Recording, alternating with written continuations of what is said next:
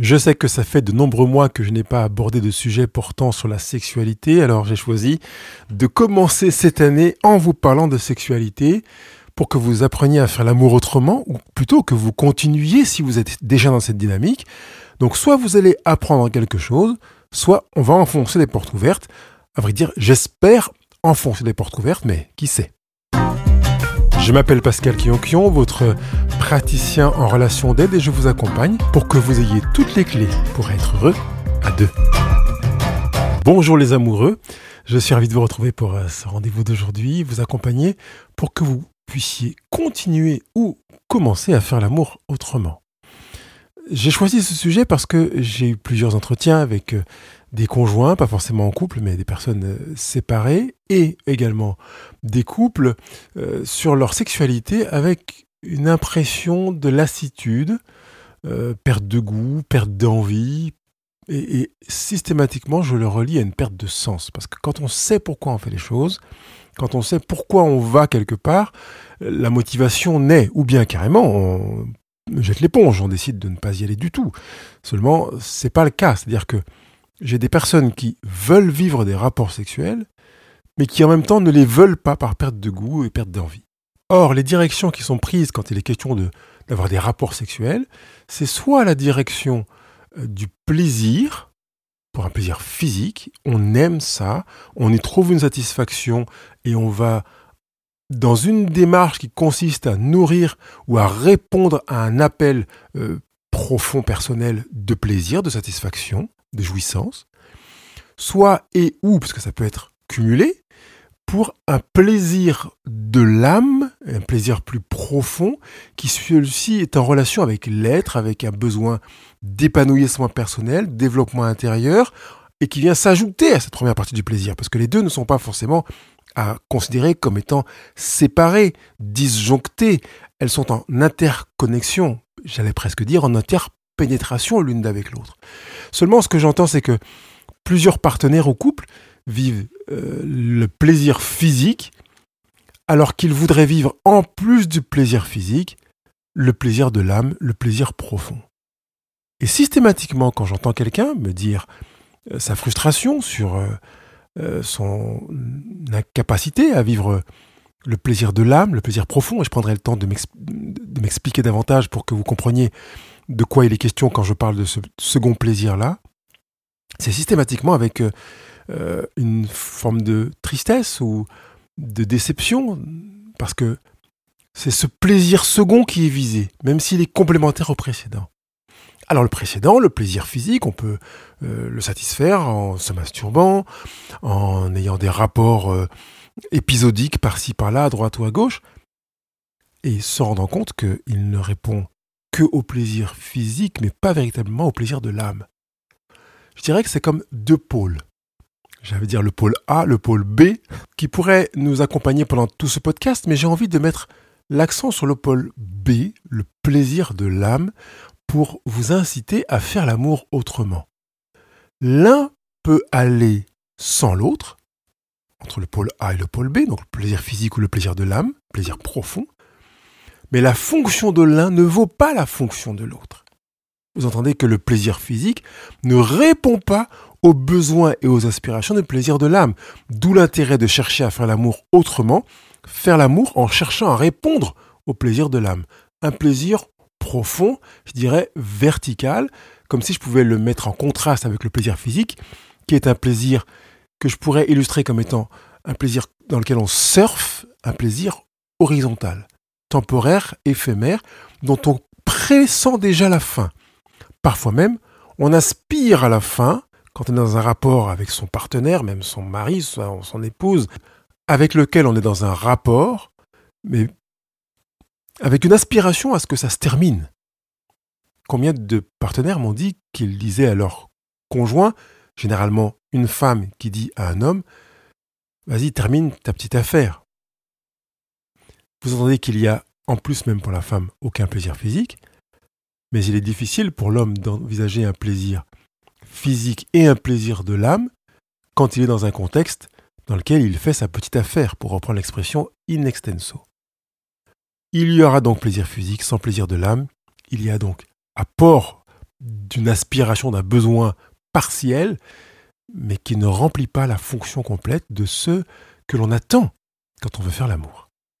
Pour donner un peu plus d'éléments sur ce que j'entends quand je parle de plaisir physique, c'est ce plaisir qui répond à la question euh, est-ce que je lui plais? Est-ce que je l'excite encore? Euh, et puis c'est aussi l'expérience euh, aventurière, le fun, l'exploration. C'est pour ça qu'on parle d'avoir une aventure. On n'a pas une aventure avec son conjoint quand on vit avec lui. On a une aventure avec une dimension d'éphémère. Quand on part en aventure, en exploration, on ne va pas s'installer pendant 16 ans dans l'exploration ou l'aventure. L'aventure est à court terme, on y va, on en revient et on reprend le rituel quotidien. Dans le plaisir physique, il y a une relation à soi et une relation à l'autre, mais une relation à soi superficielle parce qu'on ne répond pas à son besoin profond, comme une relation à l'autre superficielle parce qu'on n'est pas dans une communion, dans une relation profonde, comme on peut le voir dans le plaisir de l'âme, dans lequel on trouve les éléments que j'ai placés dans le plaisir physique, à savoir un besoin de satisfaction physique, une réponse à la question est-ce que je lui plais, est-ce que je l'excite? On vit aussi du fun, l'exploration, l'aventure, on a une relation à soi et une relation à l'autre, mais cette fois-ci, on a une relation à soi et une relation à l'autre verticale, profonde et pas que superficielle.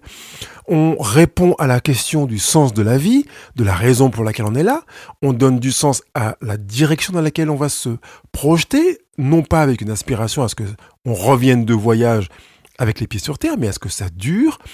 Et puis on a également une conscience, une impression de nourriture intense avec une connexion à l'individualité que l'on est, comme à l'individualité de la personne avec laquelle on vit le rapport sexuel.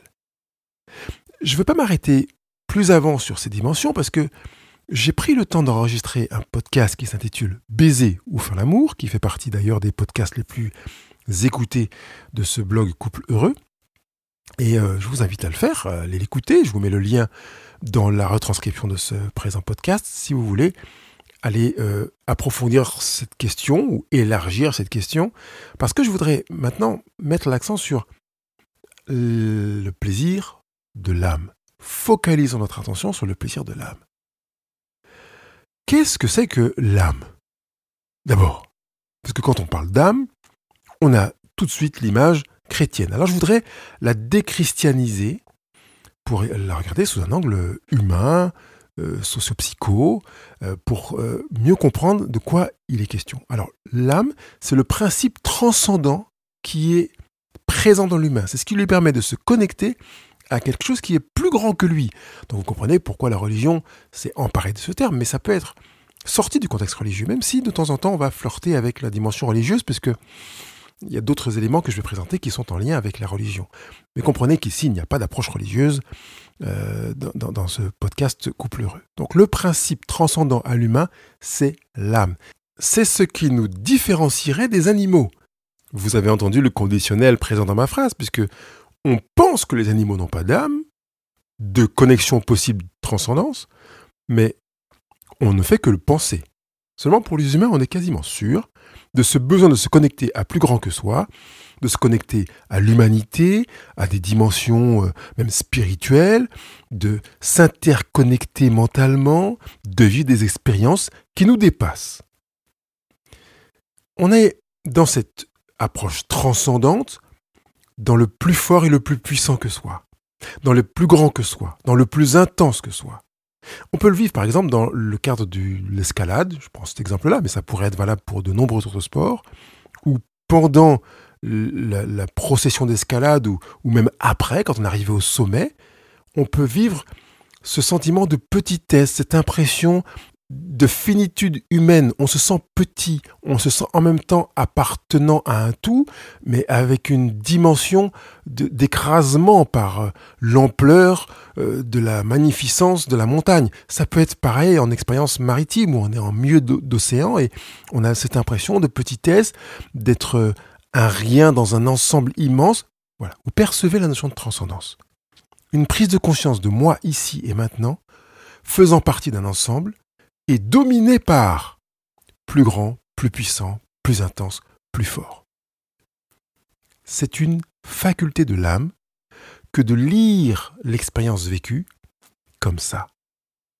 Si je le corrèle immédiatement à l'idée de faire l'amour, vous percevez que faire l'amour avec le plaisir de l'âme fait qu'on a le sentiment d'être entré dans une dimension qui nous dépasse. C'est énorme. On ne maîtrise pas, on ne comprend pas ce que notre corps nous dit. On se surprend à vivre, à ressentir, à exprimer des choses qui euh, ne sont pas euh, dissibles. C'est-à-dire qu'on ne peut pas les, mettre en mots. Notre vocabulaire humain émotionnel est trop euh, limité pour dire ce que l'on ressent. On est vraiment dans l'indicible. Ça, c'est présent dans le plaisir de l'âme. Et si vous avez déjà fait l'amour avec une satisfaction immense, je ne parle pas d'un plaisir physique seulement, mais avec une véritable communion attachée au principe de transcendance, vous comprenez exactement ce que je vous dis. Vous avez même la volonté de valider le fait que les mots ne, suffisent pas pour dire ce que vous avez vécu. Les mots n'existent pas. C'est trop spécifique, trop grand, et en même temps trop subtil, trop intense. C'est exactement ce que j'appelle faire l'amour pour le plaisir de l'âme. J'insiste pour dire que ça vient s'ajouter au plaisir physique. Il n'est pas question d'aller dans des transcendances euh, psychomentalo-énergétiques dans lesquelles on ne touche pas le corps de son partenaire et on essaie de faire fi de son propre corps. Le plaisir physique est inhérent et attaché à ce plaisir de l'âme. Le corps est un véhicule permettant de vivre cette dimension transcendantale. Comment faire l'amour autrement? Je vais vous la poser régulièrement cette question parce que je voudrais que vous vous la posiez aussi. Quand vous aurez fini ce podcast, dans la journée qui va suivre, le lendemain, vous vous disiez comment faire l'amour autrement avec mon partenaire ou avec ma partenaire. Vous pouvez faire l'amour autrement en nourrissant l'âme, en nourrissant ce qui dépasse le moi, votre propre personne, ce qui dépasse vos limites. Vous pouvez le faire en entrant dans un chemin euh, d'agrandissement de, l'humanité. Vraiment, d'agrandissement de l'humanité. Et si vous avez déjà vécu une expérience euh, relationnelle, sexuelle dans laquelle vous avez euh, nourri le plaisir de l'âme, ce que je suis en train de vous dire vous parle vous avez le sentiment d'être devenu plus grand l'un et l'autre, ou l'un grâce à l'autre, ou l'un avec l'autre, ou l'un en l'autre, quel que soit le terme que vous préférerez. Qu'est-ce qui fait que vous pouvez faire l'amour autrement en nourrissant l'âme pour vivre ce sentiment d'agrandissement de vous-même? C'est la relation. Alors je vais m'arrêter sur l'étymologie de relation et je vous ai dit tout à l'heure que j'allais revenir sur des éléments religieux parce que la relation, en fait, est en relation avec, permettez-moi ce pléonasme, avec le mot religion. Religion a plusieurs étymologies parce que les historiens et les, linguistes ne sont pas tous d'accord sur l'origine de religion. Alors je vais simplement ne pas trancher et vous donner les trois acceptions possibles de l'étymologie du mot religion et vous allez comprendre pourquoi il y a un lien avec faire l'amour autrement. Première acception possible, ça vient du latin religio, qui voudrait dire une attention scrupuleuse, une conscience du lien. Si on s'arrête déjà sur cette première définition, c'est intéressant pour la vie conjugale déjà. Alors je vais m'arrêter sur le deuxième sens possible, qui reviendrait à se fonder sur l'étymologie du mot religion avec le latin religare, qui voudrait dire relier ou lier plus fort. Waouh, là aussi c'est intéressant. Oubliez Dieu là-dedans, ou toute divinité qui viendrait à l'esprit. On est dans la vie conjugale. J'ai juste utilisé le mot religion parce qu'il est en, en racine de relation. Troisième acception du mot religion, qui aurait une origine latine qui serait relegere, qui voudrait dire relire ou réélire. Vous avez noté que, quel que soit le sens que l'on prend à religion, il nous invite à chérir le lien, soit à faire preuve d'une attention scrupuleuse, à une conscience de l'autre, et donc de soi, soit à se relier ou à lier plus fort le lien avec l'autre, soit à relire la relation ou à réélire l'autre dans la posture qu'on a choisi de lui donner. Waouh Vous comprenez pourquoi j'ai fait ce détour vers euh, ces considérations religieuses, même si je les déreligiosise. Je sais que ce terme n'existe pas, c'est un néologisme, mais j'ai voulu faire ce chemin-là parce qu'il me semble que c'est vraiment en focalisant notre attention, en chérissant la relation, donc le lien, qu'il est possible de vivre le plaisir physique en l'adossant au pôle qui le complète, qui est le plaisir de l'âme profond, avec un principe de transcendance qui fait que ça nous dépasse. Faire l'amour autrement est un appel à placer l'acte sexuel dans un processus et non plus comme un but à atteindre. Trop souvent, et je ne me fonde pas sur mes impressions et perceptions pour affirmer ça, trop souvent, je le répète, des conjoints me présentent l'acte sexuel comme un but à atteindre. Quand j'ai un homme, je l'entends bien comme étant un but à atteindre, il vient assouvir un besoin. Quand j'ai une femme, elles me disent encore en trop grand nombre que leur partenaire masculin voit l'acte sexuel comme un but à atteindre, presque comme une fin en soi, et c'est peut-être ce qui participe à nourrir le fait que les hommes, en grand nombre, parmi ceux que j'accompagne et que j'ai entendus, je dis bien, je n'ai pas fait de statistiques, euh, ont plus tendance à vouloir baiser que faire l'amour. Initialement, j'avais prévu au début de ce podcast de dire qu'il était réservé aux hommes. Seulement, je me suis retenu parce que des femmes peuvent être effectivement concernées par ce que je suis en train de partager ici dans le podcast. Et j'aurais euh, trouvé dommage que si vous, mesdames, m'écoutiez, vous auriez voulu euh, euh, zapper celui-ci en vous disant que c'était réservé aux hommes.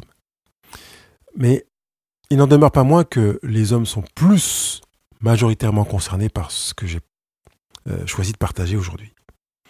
Si donc on place l'amour, le rapport sexuel, dans un processus, il devient synonyme d'un vouloir dire. Et je dirais, puisque je me suis permis d'employer des termes euh, empruntés à, la religion, euh, notamment le mot religion, le mot âme, eh bien, si c'est un vouloir dire, ça veut dire que c'est une épiphanie. Alors les fêtes de Noël sont juste derrière nous, et je sais que l'épiphanie arrive tout prochainement, le 6 janvier, euh, et qu'il euh, nous avons, même si nous sommes habitués à voir ce mot sur le calendrier, nous avons oublié le sens de épiphanie. Épiphanie vient de épiphania, qui veut dire manifestation de. Mais de quoi? Alors avant de m'arrêter sur le de quoi, je rappelle que nous sommes en train de répondre à la préoccupation qui consiste à placer l'acte sexuel dans un processus et non plus comme un but à atteindre, et que de fait, il devient une manifestation, d'où le mot épiphanie, une manifestation de, de quoi? Eh bien, la manifestation d'un vécu quotidien, la manifestation d'une relation, la manifestation d'une, d'une communion, d'une intercommunion. D'après une enquête menée par l'IFOP, sur 1006 femmes représentatives de la population féminine française de 18 ans et plus, on constate que l'orgasme féminin reste une denrée rare. Je cite un article publié sur l'internaute que je mentionnerai dans le lien de la retranscription du podcast si vous voulez aller le lire en son entier. Je cite, Première donnée importante, on apprend que 79% des femmes interrogées a eu du mal à atteindre l'orgasme au cours des 12 derniers mois. Lors du dernier rapport en date, seuls 33% des femmes affirment avoir atteint la jouissance. 6% seulement de chanceuses déclarent avoir un orgasme chaque jour. Un quart seulement parviennent à l'orgasme une fois par mois. Quand on élargit les données, le constat reste sévère. 7% des femmes déclarent n'avoir jamais eu d'orgasme de leur vie. Et tenez-vous bien, elles sont 63% à déclarer avoir déjà simulé avec un partenaire. Fin de citation.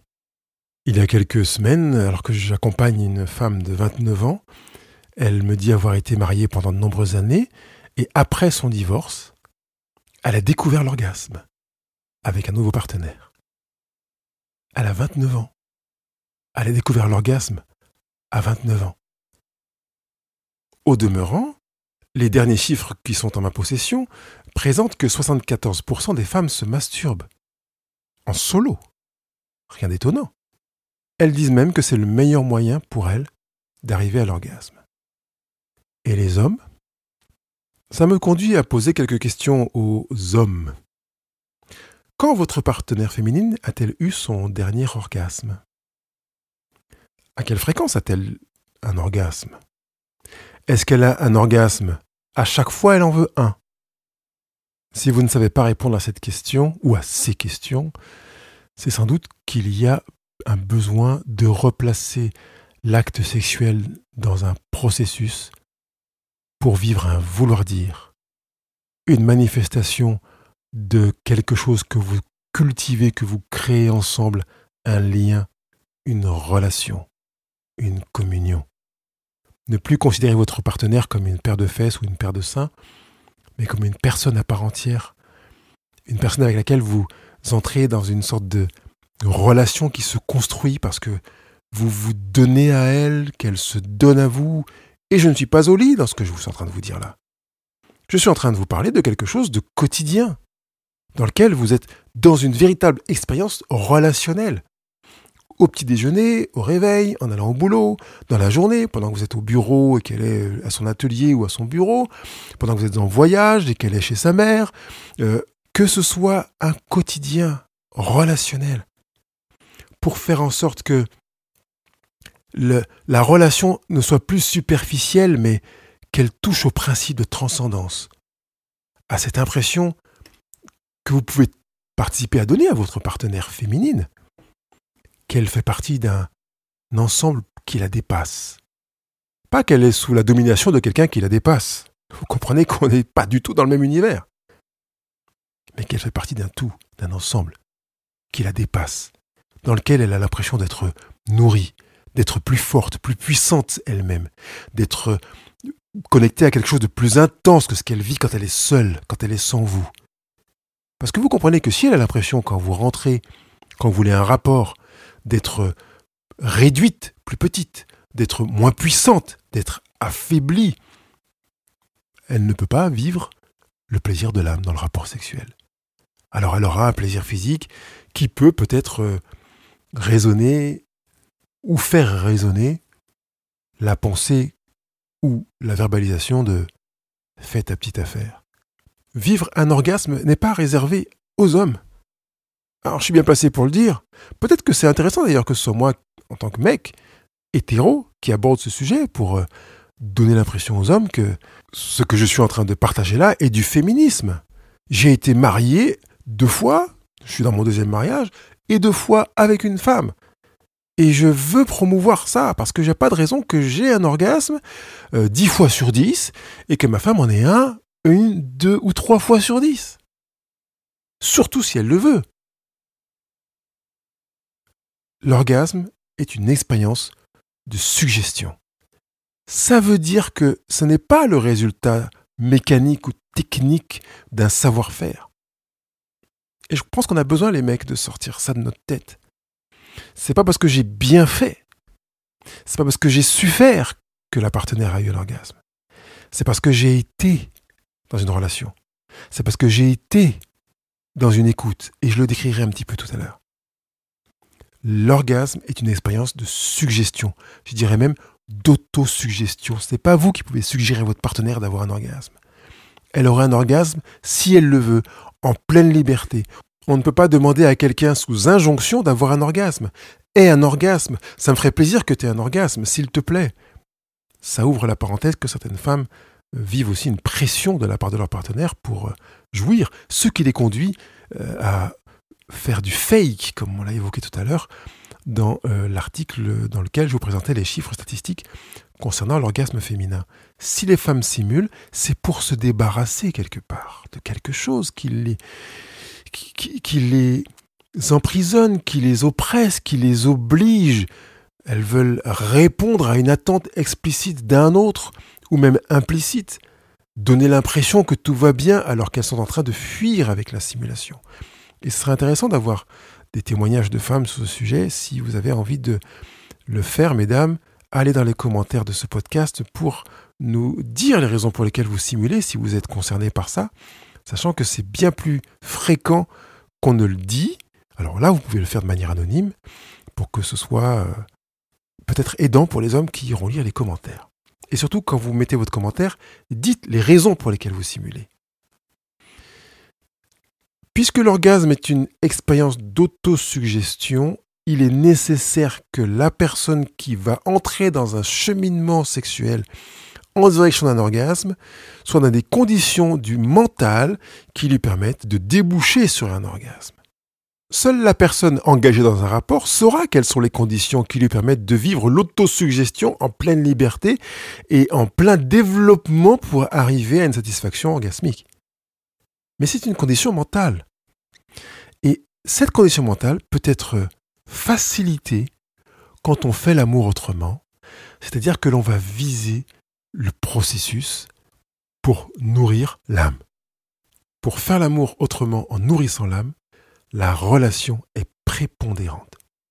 Ça veut dire qu'il n'est pas presque, j'ai envie de dire, envisageable de vouloir faire l'amour avec une satisfaction physique énorme et un plaisir de l'âme considérable si la relation est abîmée, si la relation est tendue, conflictuelle, dévalorisante, négligente, jugeante. Et de manière concrète, faire l'amour autrement invite à s'installer dans une écoute intéressée par l'autre. On est intéressé par l'autre, on ne s'intéresse pas à l'autre pour son propre intérêt, on est véritablement focalisé sur l'autre. Qu'est-ce que tu vis? Où est-ce que tu en es? Qu'est-ce que tu as à me dire? J'ai l'impression que tu te sens pas bien. J'ai l'impression que tu es heureuse, que tu as vécu une superbe journée. Partage avec moi ce que tu as vécu d'enrichissant. Je me mets véritablement à l'écoute. Deuxième chose qui peut être faite pour faire l'amour autrement, c'est d'entrer dans une compréhension et d'une, dans une acceptation, un accueil de l'autre. Je ne vous invite pas ici à euh, faire les fauchetons en donnant l'impression à l'autre que vous comprenez, que vous êtes d'accord avec tout ce qu'il fait pour faire l'amour autrement. Pas du tout. Je vous invite à faire preuve d'honnêteté, de transparence, de réalité. Mais on peut comprendre sans être d'accord. D'ailleurs, j'ai enregistré un podcast dans lequel je prends le temps de m'arrêter sur les raisons pour lesquelles on va soutenir son conjoint. Est-ce que je dois supporter mon conjoint dans tout ce qu'il fait? La troisième chose que l'on peut mettre en place pour faire l'amour autrement, c'est de vivre du temps avec l'autre, de créer du temps avec l'autre et de pas seulement se retrouver quand on a le temps. Quatrième chose, c'est de parler le langage de l'amour de l'autre. Alors là, si vous ne savez pas de quoi je vous parle, précipitez-vous dans votre librairie pour acheter le livre Les langages de l'amour de Gary Chapman. Attention, ne prenez pas les cinq langages de l'amour, mais les langages de l'amour. Il existe en livre audio sur Audible, en livre papier d'occasion ou neuf. Jetez-vous sur ce livre. Pour moi, c'est un fondamental dans la vie conjugale. Si vous n'avez pas lu ce livre, je dirais qu'il y a un manquement dans votre relation conjugale. Cinquième chose, 1, 2, 3, 4, exactement, cinquième chose, c'est de réduire ou de supprimer des reproches, des réprimandes, des jugements, euh, des brutalisations verbales. Euh, et j'ai aussi enregistré un, podcast qui s'intitule La solution inefficace. Je vous explique pourquoi cette solution est inefficace, de manière à ce que vous ayez euh, envie de l'abandonner. Et puis je vous donne des outils pour utiliser une solution efficace quand vous vivez quelque chose qui vous paraît difficile. Je voudrais terminer sur le dernier point avec l'idée d'adopter un langage d'amoureux. Quand je dis ça à des couples, il y en a qui me regardent avec un petit air, euh, on va se parler comme des adolescents. Euh. Alors mon amour, mon chéri, c'est pas ce que je suis en train de vous dire du tout. Je parle du fond. Un langage d'amoureux en profondeur, pas en surface. Vous avez compris que sur Couple Heureux, je ne vous demande pas de surfer en surface mais d'entrer dans une stratégie, dans une manière de fonctionner dans laquelle vous allez parler à votre partenaire avec le plus profond des respects, avec la plus grande reconnaissance, la plus grande gratitude, sans ironie, sans sarcasme, sans insulte, en veillant à avoir avec lui une relation d'adulte à adulte mature dans lequel vous manifestez de l'amour et donc du respect. C'est ce que je vous demande. Vous avez vu que ça n'a rien à voir avec une manière langoureuse de parler Alors bébé, ça va aujourd'hui? Dans les films, dans la vraie vie, c'est pas ce que je vous demande. Soyez dans un respect. Un respect qui ressemble à celui que vous donnez à la personne que vous respectez le plus. D'ailleurs, j'aimerais bien que ce soit votre conjoint que vous respectiez le plus. Que ce soit lui ou elle qui ait la première place. Vous avez reçu aujourd'hui des clés pour comprendre comment faire l'amour autrement, pourquoi faire l'amour autrement. Et je pense que je peux m'arrêter là puisque vous avez euh, matière à passer à l'action avec ce que je vous ai partagé. Vous avez un petit curseur, messieurs, si vous voulez voir l'impact de votre changement dans cette démarche consistant à faire l'amour autrement. C'est de cocher à chaque fois votre partenaire à un orgasme et de voir la fréquence de ces derniers, voir s'ils augmentent. Peut-être pouvez-vous aussi, avec votre partenaire, lui poser la question, est-ce que tu as un orgasme à chaque fois que tu en veux un? Si oui, bingo. Sinon, qu'est-ce qui fait que tu n'arrives pas à arriver à l'orgasme à chaque fois que tu en veux un? Est-ce que je pourrais changer quelque chose dans ma manière de faire l'amour avec toi? Est-ce que je pourrais changer quelque chose au-delà du moment où l'on fait l'amour, puisque je vous invite à faire l'amour autrement, c'est-à-dire dans notre vécu quotidien? Est-ce que quelque chose dans notre vie quotidienne impacte ta manière de vivre l'orgasme? Préparez-vous, messieurs, à ce que votre femme ne vous dise qu'une partie de la réalité, parce qu'elle n'est pas forcément en connexion avec l'ensemble de cette réalité-là. Donc entendez-le, mais sachez que vous avez quand même du boulot à faire pour faire l'amour autrement au fil de la journée, dans vos relations euh, quotidienne, dans les coups de fil, dans les messages que vous envoyez, dans votre attitude quand vous rentrez du boulot, dans votre attitude quand vous vous levez le matin, que vous partez faire du sport, que vous voyez qu'elle est fatiguée, qu'elle est crevée, qu'elle est malade, quel que soit ce que vous ferez, sachez que bien avant de vous placer dans un lit sous son corps ou sur le sien, vous pouvez faire l'amour de 150 manières, dans votre manière de vous regarder, de l'écouter, de vous parler, de vous taire, de ne pas la couper, de ne pas l'interrompre, de porter avec elle ce qu'elle vous demande de porter, de présenter vos excuses ou de lui demander pardon. Vous avez suffisamment d'outils pour vous mettre au boulot. Alors, je vous demande de vous mettre au boulot. Et si vous avez besoin peut-être d'écouter ce podcast en couple, ben faites-le. C'est l'occasion jamais de pouvoir euh, ne pas présenter le sujet, mais dire à votre partenaire, écoute, j'aimerais bien qu'on écoute ce podcast ensemble et qu'après on ait un échange, que tu me dises où tu en es, ce que tu attends, quelles sont tes impressions Ce que tu vis Je compte sur vous pour mettre ce chantier en route et puis aussi mettre vos commentaires, vos remarques, vos questions. Mesdames, je vous rappelle que j'attends aussi vos commentaires sur euh, le fait de simuler et les raisons pour lesquelles vous choisissez de simuler quand vous avez des rapports sexuels avec votre partenaire. Et puis, euh, bien sûr, mettez vos 5 étoiles sur Apple Podcast, Google Podcast et participez à faire connaître le blog Couple Heureux et les podcasts que vous avez euh, qui vous aident, je le sais, puisque je vois les chiffres qui ne cessent d'augmenter, le nombre d'écoutes et de visites sur le blog Couple Heureux. Il ne me reste plus qu'à vous souhaiter des bons moments et un bon démarrage pour cette nouvelle année qui s'ouvre devant vous.